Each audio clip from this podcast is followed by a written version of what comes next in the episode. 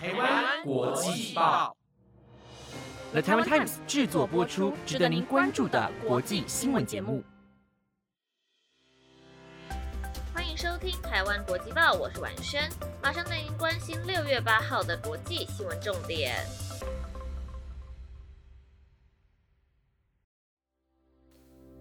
Hello，各位听众朋友，晚安。今天的新闻会告诉大家，索马利亚目前正在面临严重饥荒问题，联合国会怎么解决呢？以及国际滑冰总会决定要将成年组的年龄限制调到至十七岁。最后就是欧盟统一充电线 Type C，苹果应该要怎么办呢？如果你对今天的新闻内容有兴趣的话，就继续听下去吧。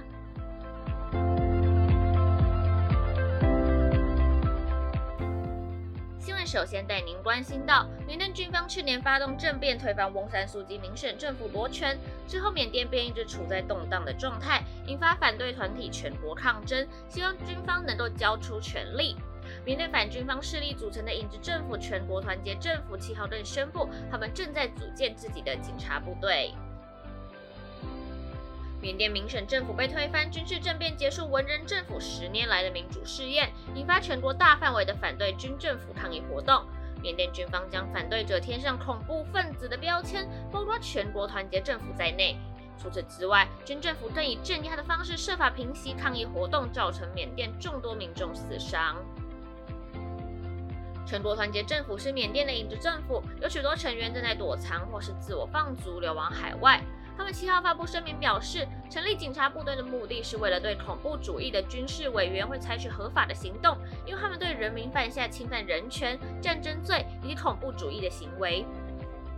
同时，他们也表示已经准备好要与人民接受警察部队，一起承担国内的执法责任。但是目前尚不清楚全国团结政府将会如何以及何时组建营运警察部队，以及将招募多少的成员。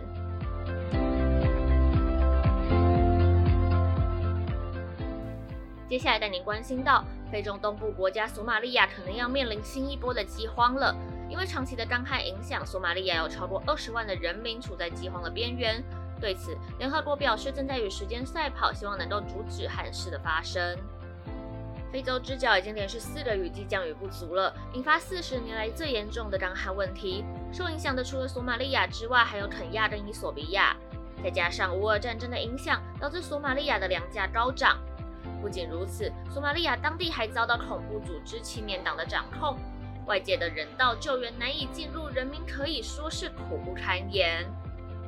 根据法新社的报道，联合国数个机构所做的一份最新评估显示，索马利亚约有七百一十万人正在挨饿，接近总人口的一半，其中有二十一万三千人受到严重的影响。世界粮食计划守住索马利亚主任达鲁姆表示，索马利亚人最脆弱的生命已经面临了营养不良和饥饿的危险，现在必须和阻止饥荒发生赛跑。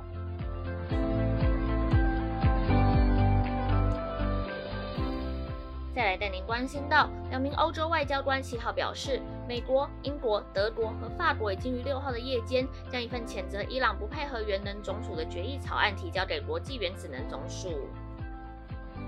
这是自二零二零年六月一项谴责伊朗的动议通过之后，首度敦促伊朗充分配合国际原子能总署，象征西方对伊朗的谈判越来越没有信心。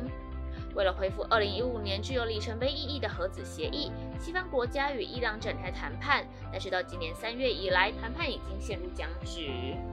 国际原子能总署五月底才公布一份报告，指出之前在伊朗的三个地点发现浓缩铀的痕迹，仍有尚未澄清的问题。对此，原能总署署长格罗西表示，希望这次问题能够一次解决。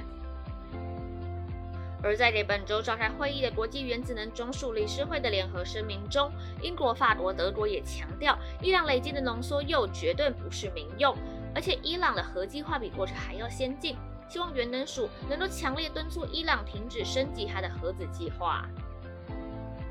但伊朗一直否决有发展核子武器的意图。伊朗外交部发言人哈蒂伯扎德也表示，伊朗将否决这项决议案，因为这对伊朗要配合原能署的整体方向以及协商会有负面的影响。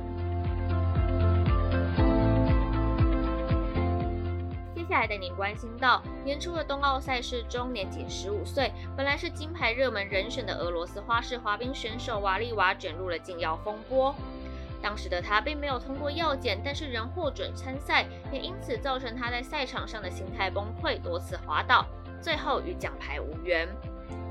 但他的教练冰雪女王图贝瑞兹在他比完赛后却没有安慰他，而是追问他到底发生什么事，被人指责冷酷无情。也因此，国际滑冰总会代表大会七号通过表决，决议将成年组的赛事的参赛门槛从十五岁逐步调高至十七岁。国际滑冰总会主席迪特马表示，这是一项历史性的决定，共有一百国的代表投票支持，仅有十六票反对。但是国际滑冰总会也强调，调整年龄的门槛并非是因为瓦利娃事件，而是已经早就排入了议程。而国际滑冰总会将会慢慢调高年龄的门槛，二零二三年先调至十六岁，二零二四年再调至十七岁。新闻的最后带您关心到，各位听众朋友，你现在手机是用 Type C、Lightning 还是 Micro USB 呢？本身我自己是用 Lightning 啦。但假如我们今天生活在欧洲，可能就会都变成 Type C 喽。因为欧洲议会七号达成协议，强制规定未来在欧洲贩售的智慧型手机，自二零二四年秋季开始，全部都要统一采用 USB Type C 的充电规格。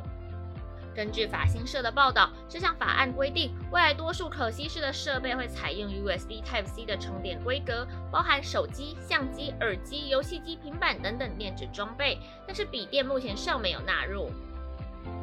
而根据科技新闻媒体 The Verge 报道，欧盟早有统一充电线的准备，而且已经超过了十年。是直到今年六月七号，经过欧盟各机构协商之后，才终于就法规适用范围达成共识。而欧盟之所以力推统一充电线的原因，不仅是要提升消费者的生活便利性，更多的是要减少电子垃圾。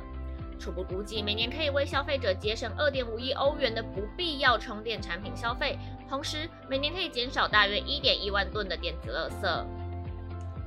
但是这样苹果的电器产品要怎么办呢？因为目前市面上的手机大多都已经改成使用 Type C 的充电线，只有苹果的手机与众不同，是使用 Lightning。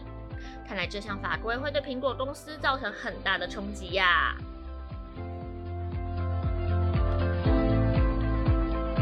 以上是今天的新闻内容。本节目由了 Taiwan Times 制作播出，感谢您的收听。